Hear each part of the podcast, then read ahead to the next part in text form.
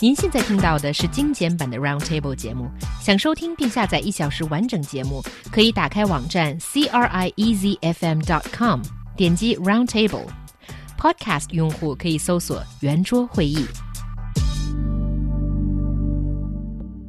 Tourists will no longer have to hold their breath when visiting the toilets at certain attractions in China as the country promises a toilet revolution to improve standards. 一场景区厕所革命即将到来。国家旅游局局长李金早说，今后的三年，全国将新建旅游厕所三万三千五百座，改扩建旅游厕所两万五千座。More than half a million tourside toilets will be either built up or renovated within the next three years, all reaching quote unquote three star standards. So first of all, we still start with the problems as we always do. How big is China's toilet problem? I don't think it's news that um, some of China's uh, toilets are a bit on the dirty side. And um, we are talking about muddy floors, dirty squat potties, and litters of waste paper that are common in some of these uh, Chinese tourist attraction sites. But that being said, I have to say, in recent years, I've seen major improvement in our toilets in China. Probably, I'm still talking about bigger cities like Beijing, Shanghai that I've visited, that sometimes I'm astounded by how pristine, clean these uh, these Really? toilets Pristine clean? be. because because I'm because you're going you're going to toilets where no one actually uses them. That's not true. Okay, I can give you examples because I actually did Please, visit. yeah, I want to know where to go. Yeah, yeah, I'm telling it right now. John, get your pen out. Uh, okay. So there is uh, Summer Palace, which I visited a couple weeks ago. Great. Great floors. You can always, um, yeah, you don't really see a lot of garbage or anything like that. And in general, it's just pretty clean. The, uh, the, the, the toilets there. And also, the Palace Museum, when I went to their toilets, I was astounded too because we know how many tourists go every day. But that still, you know, I'm talking about major tourist sites. I went- suppose that this a lot of investment goes to these. But also that was off peak. I mean, you went during an off peak time, like not not during the peak season of tourism, right? To Yeah, the but but, to but the still, it is so clean. I was really surprised. Would you- would you eat off of it? surpri- Pardon? Would you eat off of it? Eat off the floor? Um, why would I want to Well, eat because in if it's any if, it's so toilets, well, even if it's a Japanese then it must one? it must not be that clean then. No, it's just because it's a toilet. That's not where you eat. Well, John, it's a- it's where did you grow up? It's a right? Yeah. So my point here is that I have to say there has been improvement in some of these uh, toilets, but when you look at China overall, I'm sure there are some still pretty dirty I ones. remember. I remember one time. Um, I think it was in 2004. Uh, I was visiting China for the first time with a university uh, education uh, tour group, and uh, we were traveling from somewhere to somewhere. I can't even remember, uh, but we were in the middle of nowhere. I, I mean, again, I have no idea where we were. Somewhere in the countryside, traveling on some some you know two two lane road, uh, and we stop to go to the bathroom, and the bathroom um, was just a brick, you know, shack basically, uh, and the toilets were just holes that were on the side of a hill, and and the and even worse, and, and so you can imagine the uh, the sight and the smell that just bombards you as as soon as you get in, but also. It, this toilet, got, it's, for some reason, ended up being quite dangerous because there were wasps inside. I have no idea why wasps would be in a toilet, why they would build a nest like inside or so close. But we had to be very, very careful and very, very fast uh, when we were um, relieving ourselves. That's that's one horrible example. Um, but another horrible example shows that you know uh, that there still is a lot of progress to be made. Is that in uh, Guangdong province at, at the uh, the Chen Clan Shrine, supposedly one um, toilet attendant, one bathroom attendant, has to use sulfuric acid every every day after the the shrine is closed just to you know clear all the clogs and, and things like that from from the toilets and, and you know just clean just to be able to clean everything off. And so we're talking about meaning sulfuric acid is one of the strongest acids you're gonna you're gonna find. And um it's uh, yeah, it's a very it's very powerful. Also, I think for a lot of foreign tourists, the complaint doesn't stop at dirtiness.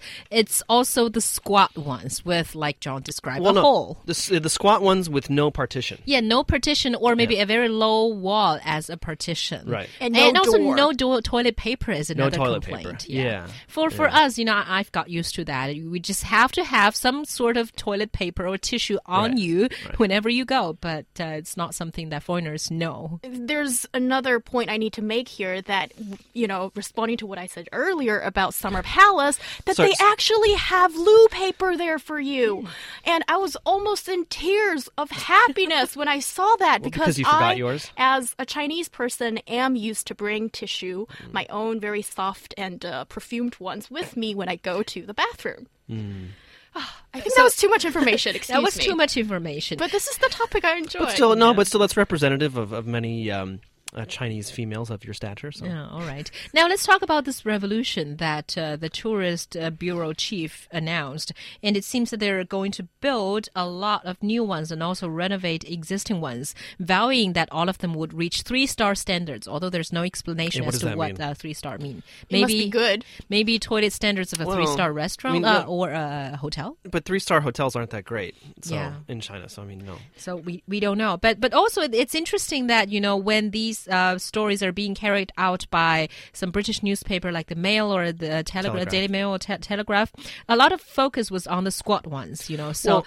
so I, I guess people were sort of wondering whether the squat ones will be upgraded into the Well, here's here's Toilets. the here's the thing. Um, I tend to avoid squats, squatters, uh, mostly because I don't don't really know how to use them. I've only I've only used them twice in you know dire emergency situations, uh, but that was because I absolutely had to. Um, I, I tend to avoid them mostly because I am just very worried about um, you know getting my pants dirty uh, and, and just in general not being very experienced and having to walk out you know somewhere that's not home where I can't change my clothes you know making you know having some type of um, accident or something like that but at the same time I mean I recognize in some ways how they can be superior to the regular seated, seated toilets mostly because you don't really have to worry if they're clean or not because no, no part of your of your body is coming in touch with anything that's that was in touch with anyone else's body. Exactly. And that's a very good reason. And for- apparently,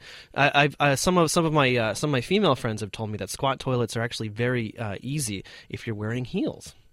Oh, I never thought about that. Yeah, they said it's for some reason they said it was easier to use it with heels, Okay. wearing But- heels. Yeah, But certainly they're a lot more cleaner, I would say, than the uh, hygienic, not necessarily cleaner, but more hygienic. well, and and the fact that there's no direct contact Right. with the facility is a- good thing, I suppose, especially when you see how the uh, seated toilets are being used in China. That not everybody sits on them. Yeah, no, I think it's so it's so funny where you see like a seated toilet, and then you get inside and there's a sign: "Please do not, please do not stand on toilet." exactly. Yeah, and that happened uh, during the Sochi Winter Olympics in Russia as well. And I suppose that's something that developing countries are probably facing. Also, how to The, prob- correctly the, use prob- it. the problem is if you do that, you can you can actually break the toilet bowl. So you Yeah, have to be, it- it can actually be a little dangerous. Also, we, we assume that it's only the uncivilized uh, people that do that, but it's actually not. I think a previous survey on Chinese people's toilet using behavior show that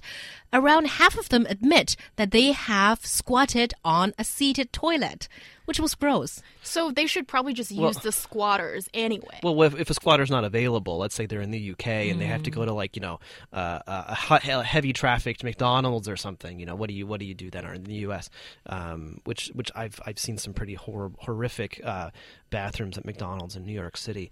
But um, interestingly enough, there are some um, some very smart people in the United States. I can't remember what the product is called, but it basically turns your toilet into a squatter, and it, and it, so what it does is it can actually evenly. It's like a it's like a board that you can stand on, and it evenly uh, dis- distributes the, the the weight and the pressure onto the toilet, so you can actually squat on the toilet uh, without hurting yourself. That's interesting. Yeah. It's as if it's designed for the Chinese.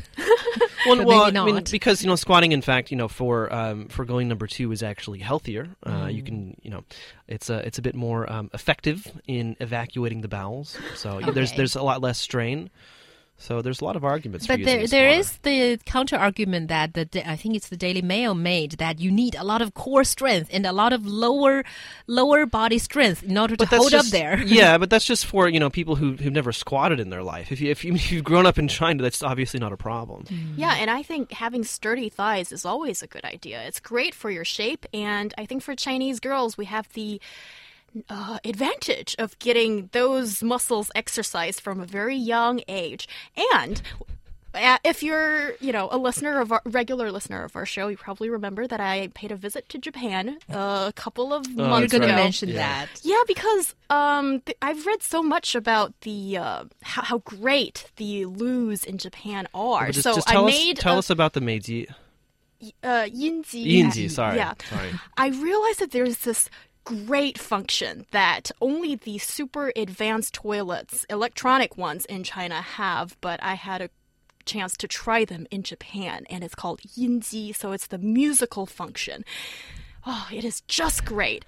And particularly when you're in a public bathroom. So what does it do? What does it do? Okay, so basically, um, when you press the button, there's this uh, very lovely uh, sound of water that comes out. Like a that- gurgle. yes, that sort of makes your little cubicle a separate space than the neighboring cubicles. So, you know, it's it's so you nobody would be able to hear the noise that you're making, and you won't be hearing other people's anyway. Well- so you are doing your own business without anybody else judging you. Okay. So, so, so for me, it's it's, it's interesting because I haven't I haven't been to Japan, but I have had the experience of uh, I have encountered some Japanese toilets um, in in Taiwan um, and in some uh, Japanese owned businesses here here on the mainland, and, and they're kind of scary. Like just, they're they're a little intimidating to me, like because most of it, it's But you're a technology friendly person, but right? no, but the, but the thing is, all like it's the the labeling is is in Japanese with some Chinese characters because they use traditional characters. Uh, half the time, it hasn't been translated into the simplified characters, and so I'm always just really afraid because I want to figure out what these things do. But then I'm in a public space. I'm in. A, I'm using you know a toilet, uh, you know, at, at someone's business, um, and like I don't want to cause a huge mess, like when suddenly water shoots out or you know something else weird happens. You know. yeah, and I don't think that's a problem for Chinese people because we can reckon we can read Mm. pretty much what those functions are, and it even provides uh, cleaning. Uh, functions for you as well, and you can even target different spots, and it's all so very advanced and so clean. And with that water function, that you know, the music function, I think it just totally enhances your experience of going to the That's bathroom. right. Yeah, it has it. Yeah, because they have they have the uh, the bidet function. I was just trying to think of that word. The bidet, Yeah, the bidet function. function. Right. So so basically, I mean, so uh, in in some countries they have a toilet and they have a bidet, uh, and a bidet is is is used um, in particular after you've used the bathroom, whether one or two, to clean to clean up uh, before you put your pants back on.